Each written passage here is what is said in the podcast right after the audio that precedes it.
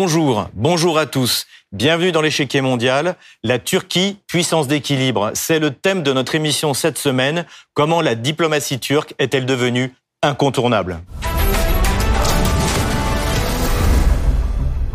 Le 5 janvier 2023, le président turc Recep Tayyip Erdogan a déclaré qu'il était prêt à rencontrer directement son homologue syrien Bachar el-Assad.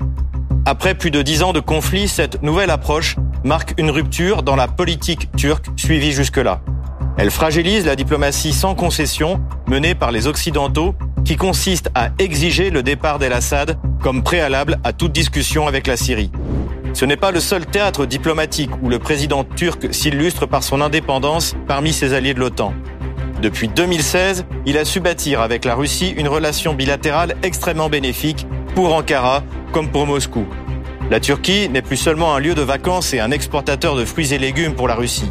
Elle est devenue un partenaire central en matière énergétique. Elle est même en passe de devenir un hub gazier de première importance. Deuxième armée de l'OTAN par le nombre, elle est le seul membre de l'Alliance avec la Hongrie à ne pas plier devant les dictats de Washington. À la veille de la future élection présidentielle, Recep Erdogan a fait de son pays une puissance d'équilibre, tant régionalement qu'au-delà, jalouse de sa souveraineté.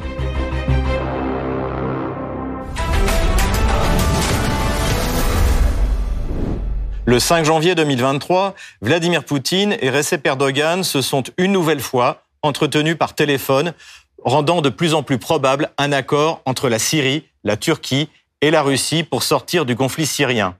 Pour Bloomberg, c'est un coup porté à l'influence américaine. La Turquie sur le point de parvenir à un accord avec Assad, avec le soutien de la Russie, un coup dur pour les États-Unis. La Turquie, la Russie et les Émirats arabes unis redoublent d'efforts pour réhabiliter le président syrien Bachar el-Assad et mettre un terme à la guerre qui dure depuis une décennie dans son pays, ceci au détriment des forces soutenues par les États-Unis. Le président turc Recep Tayyip Erdogan souhaite que Bachar al-Assad fasse en sorte que les YPG kurdes, soutenus par les États-Unis, ne puissent pas former une zone autonome dans les régions nord du pays qu'il contrôle actuellement. La question kurde est en effet centrale pour le pouvoir turc. C'est aussi cette question qui a permis le rapprochement avec la puissance rivale iranienne à partir de 2016. Un rapprochement qui doit beaucoup à la diplomatie russe. La dernière rencontre entre les trois chefs d'État eut lieu à Téhéran le 19 juillet dernier à l'invitation du leader iranien Ebrahim Raisi. La coopération trilatérale entre la Russie, la Turquie et l'Iran et leur interaction avec le gouvernement syrien sont encore nécessaires pour mettre en œuvre les solutions énoncées pour la sécurité de la Syrie. Nous sommes convaincus que les négociations au format d'Astana ont été couronnées de succès. Ce format a pu être une bonne réponse aux défis de la sécurité en Syrie et ce travail doit se poursuivre. La coopération entre l'Iran, la Russie et la Turquie, ainsi que d'autres pays de la région, permettra d'assurer la stabilité de la souveraineté de la Syrie dès que possible, afin que le calme y règne et que la population puisse vivre une vie normale. La prise de distance d'Erdogan vis-à-vis des alliés occidentaux traditionnels de la Turquie s'explique par son positionnement politique. Son parti, l'AKP, et lui arrivent au pouvoir en 2002 sur fond d'euroscepticisme. Un large courant en Turquie, très présent notamment au sein de l'armée, considère que l'avenir du pays ne repose pas sur l'adhésion à l'Union européenne, mais sur le développement d'une voie eurasiste en direction de la Russie et de la Chine. À partir de 2016, le scepticisme vis-à-vis de Washington s'ajoute à celui de Bruxelles. Ainsi, Recep Erdogan équilibre ses politiques militaires, énergétiques et diplomatiques en les réorientant en partie vers la Russie et la Chine. Dans l'armement, tout d'abord. En septembre 2017, il achète les fameux systèmes antiaériens russes S-400, à la fureur de Washington, qui prive Ankara de sa participation au programme de l'avion de combat F-35. À leur livraison, Le secrétaire à la défense américain de l'époque, Mike Pompeo, réagit sur Twitter. Malgré nos avertissements, la Turquie a procédé à l'achat et au test du système russe S-400.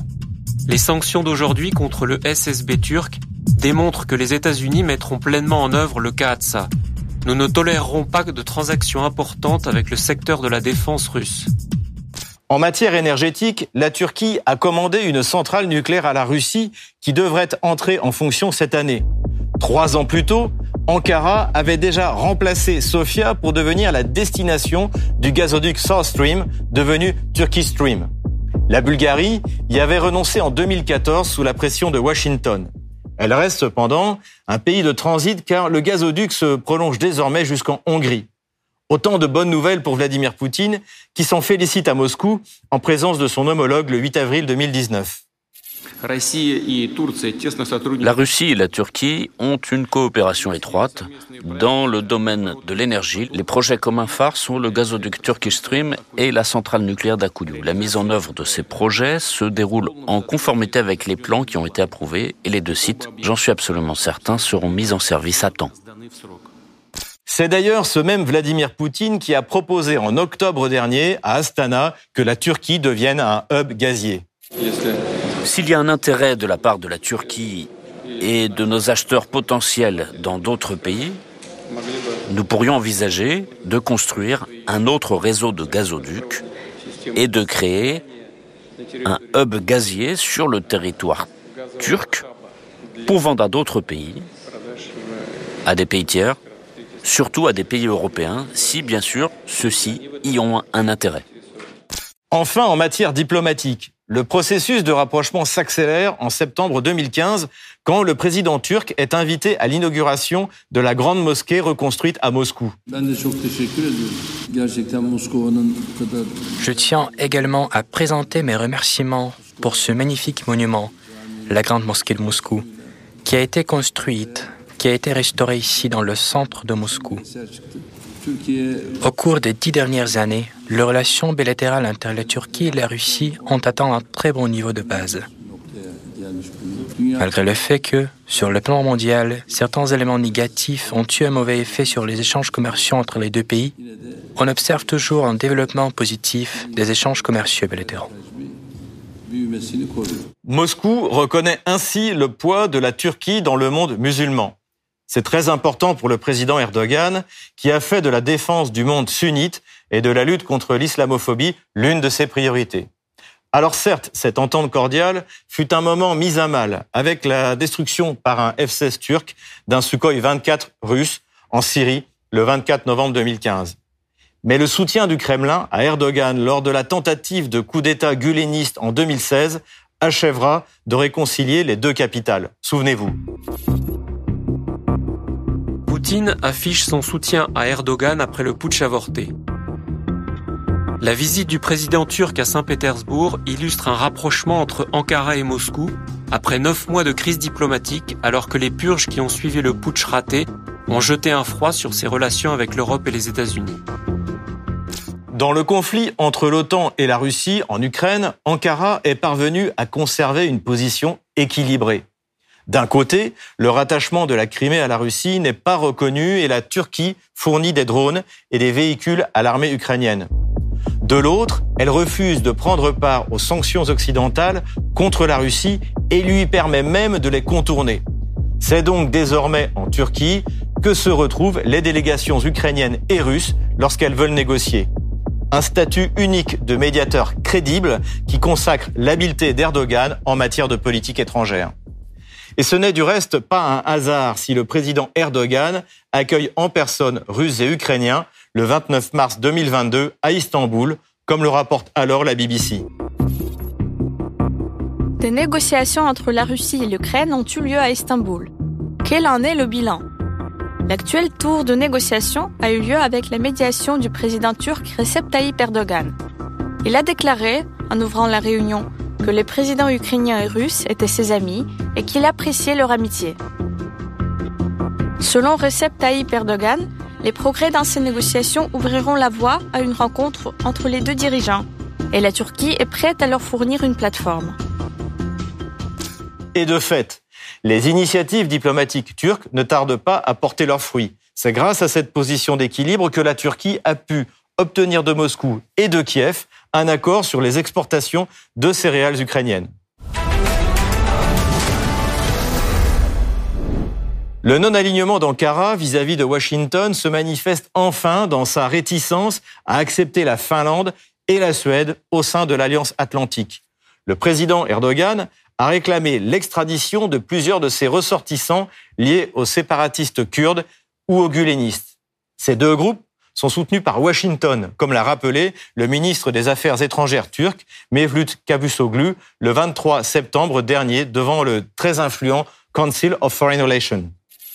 Cependant, comme vous le savez aussi, des divergences sur trois enjeux majeurs sapent nos relations. US support uh, to the PKK, PYD, YPG terrorist organization, uh, FETO presence on uh, US soil, and CASA sanctions. All these issues are national security matters for us. Et c'est ce même ministre qui a rappelé le 22 décembre dernier qu'il attendait davantage de la Suède. La Turquie appelle la Suède à agir plus activement en matière d'extradition pour obtenir son appui dans l'OTAN. Le ministre turc des Affaires étrangères a déclaré jeudi que la Suède n'avait pas encore agi pour extrader ou geler les avoirs de personnes qui sont considérées dans son pays comme étant liées au terrorisme, alors même que Stockholm tente de convaincre Ankara d'approuver sa candidature à l'OTAN. Ni la Suède ni la Finlande ne semblent décidés à se soumettre aux exigences d'Ankara. Le Premier ministre suédois, Ulf Kristersson, l'a confirmé le 8 janvier 2023 lors de la conférence annuelle sur la société et la défense à Salène. La Turquie demande à la Suède de prendre des mesures supplémentaires en matière d'extradition pour pouvoir soutenir sa candidature à l'OTAN. Ankara a exprimé sa déception face à la décision prise à la fin de l'année dernière par le plus haut tribunal suédois de suspendre une demande d'extradition d'un journaliste ayant des liens présumés avec le prédicateur islamique Fethullah Gulen, accusé par la Turquie de tentative de coup d'État. La balle est donc dans le camp turc. Erdogan finira-t-il par renoncer à ses exigences ou l'OTAN par convaincre ses alliés scandinaves de lâcher du lest? Pour ce qui est de la Turquie, rien n'est moins sûr. En tout cas, pas avant l'élection présidentielle turque qui doit se tenir le 18 juin 2023.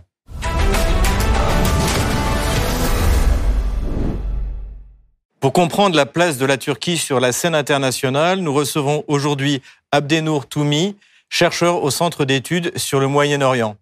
Bonjour Abdenour Toumi. Bonjour.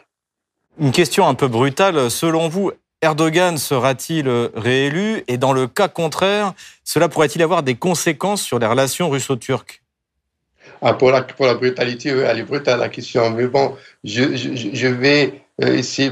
oui, au dernier sondage et, euh, et au dernier, c'est-à-dire euh, développement, discussion sur le terrain, euh, je crois que le président Erdogan sera réélu. Ça va être un peu difficile. Euh, bon, il y a euh, quelques, enfin, des analystes qui prévoient qu'il pourrait perdre la majorité à l'Assemblée, donc les élections législatives, mais il gardera son poste et donc serait réélu pour un, troisième mandat. Et qui, en même temps, c'est un moment crucial pour lui-même parce que il compte beaucoup sur cette euh, réélection parce que, comme vous le savez, ça va coïncider avec le centième anniversaire euh, de la euh, fondation, de la création de la République de Turquie, et aussi pour montrer aussi toutes les réalisations qu'avait lui et son parti au pouvoir depuis 20 ans ont réalisé, que ce soit sur le plan intérieur, en matière de développement, etc., et aussi en matière de euh, politique étrangère, dont la Turquie est devenue euh, vraiment un acteur euh, important sur la scène internationale.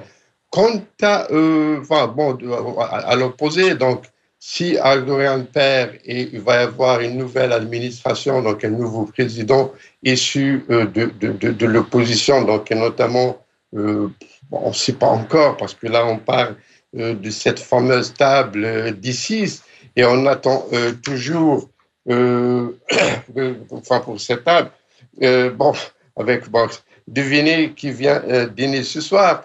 Donc l'opposition cache son jeu et je crois en même temps protège son candidat. Mais bon, je crois d'après aussi les, derniers développements que bon, il va y avoir un candidat du CHP, dans le Parti républicain laïque, et c'est-à-dire bon aussi en parlant de cette alliance, coalition un peu étrange, que la dernière déclaration, enfin je crois il y a deux jours, du parti ethnique kurde de le HDP, qui en, enfin son, son, co-leader avait annoncé que le, le, HDP va présenter son propre candidat au premier tour et on, on verra au deuxième tour. Donc ça va, c'est-à-dire te revoir, rebattre toutes les cartes de la politique étrangère qui a été établie depuis 2002 et s'est accentuée depuis 2014. Donc on pense qu'il y a une étape entre l'époque de euh, quand il était ministre des Affaires étrangères et qui était considéré comme euh, le, si vous voulez, euh, l'instigateur de cette politique étrangère. Et après, quand il a euh, quand, elle, euh, quand il a été limogé ou euh, changé, le président Erdogan avait tout revu, donc sa politique étrangère avec l'actuel ministre des Affaires étrangères, Mouloud Çavuşoğlu, et justement, précisément, après la tentative du coup d'État de, de, 2016. Donc, pour ça c'est sûr, parce que bon, comme je disais auparavant, donc les relations entre Moscou et Ankara en ce moment, enfin, sont en, bonne, euh, en bonne augure, en bonne euh, posture en même temps. Et donc, l'opposition va essayer donc de, revoir, euh, bah, et notamment, c'est-à-dire son alignement direct envers Washington. Et c'est là que, bon, sachant qu'Aldoran, bon, la Turquie reste un allié si vous voulez, stratégique membre de l'OTAN, mais il y a eu, c'est-à-dire des tensions ces dernières années entre Washington et Ankara. Et donc, euh, cela va changer et va jouer, euh, euh, c'est-à-dire va éventuellement perturber les relations entre Moscou et Ankara, et surtout dans le contexte actuel dans Moscou et, et, et, et, et dans.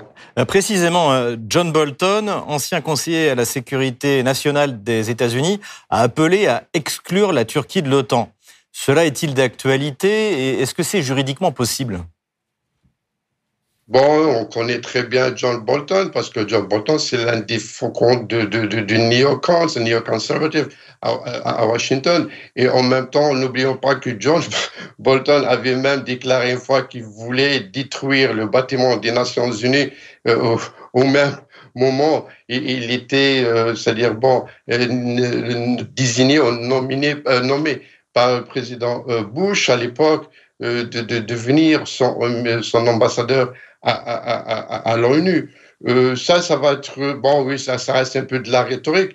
quant à l'expulsion, bon, cela, c'est une décision, je crois, collégiale, voire qui, devait qui devrait être prendre à l'unanimité en se référant à l'article 4 de l'OTAN. Donc, l'expulsion de la Turquie, de la Turquie, ce n'est pas la première fois qu'il y a, c'est-à-dire bon, cette hypothèse, cette bah, pardon, cette hypothèse, qu'il n'y a euh, euh, qui a été prononcée par John Bolton, a été déjà euh, prononcée auparavant, fin 2012, je crois, 2013, voire même avant 2003, et même dans les années 80, 90, c'est-à-dire pendant la première guerre du Golfe, enfin, première, l'invasion américaine de, de, de, l'Irak. Donc cela, ça va, je vois bien sûr, il y a des technicalités juridiques et cela, enfin, il y a des experts juridiques qui, qui, qui, se pencheront là-dessus, là-dessus, mais je ne crois pas que, euh, c'est-à-dire, une, une, chose, euh, une, une, euh, bah, une chose plausible.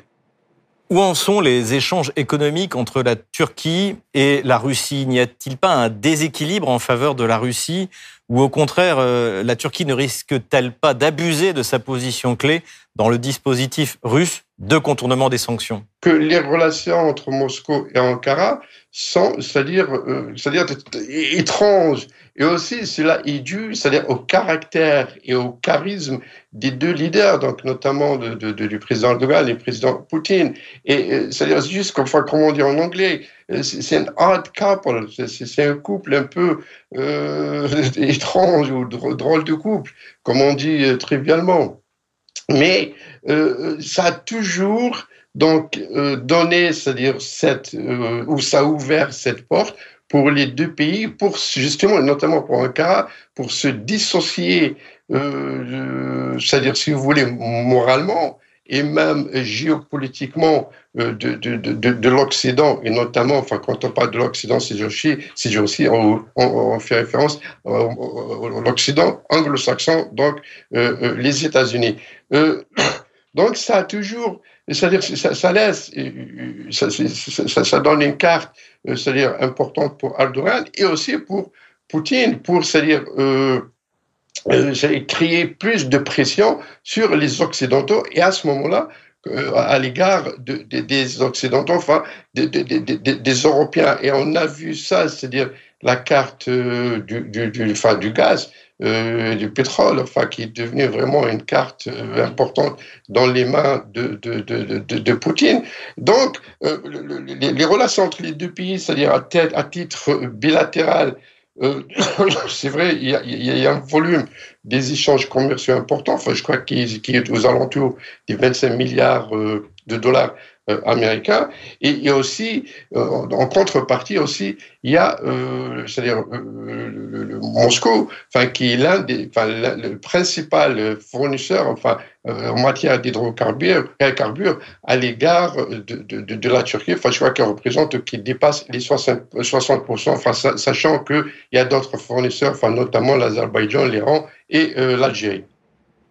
Dans le cas où la Suède renonce à extrader les ressortissants kurdes ou turcs que réclame Ankara, malgré la question ouïghour qui constitue une véritable pomme de discorde avec Pékin, Ankara semble avoir également effectué un virage vers la Chine. Pouvez-vous nous parler de cette relation bilatérale? A-t-elle un avenir? Ah, tout à fait. Hein. Et ben, ça, ça, encore une fois, ça rentre, si vous voulez, dans les euh, euh déterminants de la politique étrangère d'Ankara, enfin, qui euh, pratique une diplomatie d'influence et aussi, encore une fois, en parlant de la position de la Turquie géographique dans, la région, eh ben c'est pratiquement, euh, je, dirais, la même trajectoire qu'elle a envers euh, Moscou. Donc, c'est des puissances, euh, des vieilles puissances euh, qui se connaissent très bien, qui se méfient en même temps, mais c'est-à-dire tous les trois. Donc, il c'est-à-dire, j'inclus enfin Moscou. Donc, il pratique une politique, si vous voulez, réaliste et pragmatiste. Donc, la, la, la, la question des Ouïghours euh, pour la Turquie, donc notamment pour le AK Party qui est au pouvoir et euh, précisément pour le président, enfin qui est aussi l'instigateur de cette politique étrangère, euh, bien sûr, il prend des positions euh, euh, directes, c'est-à-dire en, en en soutenant les, la communauté ouïghour et toutes les, injustices qu'elle subissent depuis un bon moment, mais en même temps, il, il c'est-à-dire le gouvernement, essaye, c'est-à-dire de, de, trouver une politique euh, équilibriste euh, se basant sur les échanges euh, commerciaux et aussi, n'oublions pas qu'il y a un impératif, c'est-à-dire entre les deux pays, euh, un impératif géostratégique hein, et qui est aussi enfin, le, le, le, la route euh, de, de, la soie qui, a, qui va changer, si vous voulez, la carte géopolitique et géoéconomique de la région. Donc, euh, les Turcs ont toujours eu, c'est-à-dire notamment euh, depuis 20 ans, euh, ont toujours eu une politique étrangère, équilibriste, pragmatiste et réaliste. Et cela, justement, en mettant, c'est-à-dire Ankara en ce moment, comme un, pays, c'est-à-dire une force aussi de stabilisation dans, dans la région et euh, ce qui est intéressant aussi, c'est qu'il traite toujours, ces relations avec l'EPI à titre bilatéral et pas intégral. Merci Abdenour Toumi. Je rappelle que vous êtes chercheur au Centre d'études sur le Moyen-Orient. Comme d'habitude, on termine notre émission avec vos questions que vous nous posez sur les réseaux sociaux, Telegram ou Odyssée, avec le hashtag Échiquier mondial France. Première question, celle d'Antoine. La Turquie va-t-elle acheter des Sukhoi 35 à la Russie? C'est ce qu'a déclaré Ismail Demir, le président de l'Agence de l'industrie de la défense turque, en septembre dernier. Ce n'est pas impossible, mais c'est pour l'instant surtout un moyen de pression pour Ankara pour faire abandonner par Washington les sanctions contre la Turquie, notamment pour l'acquisition de F-16 à défaut de F-35. L'intérêt de la Turquie n'est pas de toute manière de se limiter à un seul fournisseur en matière d'armement. Adrien nous a également envoyé une question. les armes fournies par la Turquie à l'Ukraine ont-elles joué un rôle décisif? Les Turcs ont fourni des véhicules blindés légers Kirpi, pas vraiment destinés à ce genre de théâtre d'opération. Le matériel le plus connu est le fameux drone Bayraktar, qui a été d'une aide précieuse à l'Azerbaïdjan contre l'Arménie à l'automne 2021. Cependant, l'espoir que Kiev plaçait dans ce matériel a été rapidement douché par la défense antiaérienne russe. Cela a donné lieu à des déclarations polémiques entre Turcs et Ukrainiens. Dernière question posée par Christine. La Turquie a-t-elle pris la place de la France comme puissance d'équilibre Dans le conflit syrien, la Turquie était trop impliquée pour jouer le rôle de médiateur et c'est plutôt la diplomatie russe qui a réussi à tirer son épingle du jeu. Mais dans le conflit entre l'OTAN et la Russie, c'est tout à fait le cas.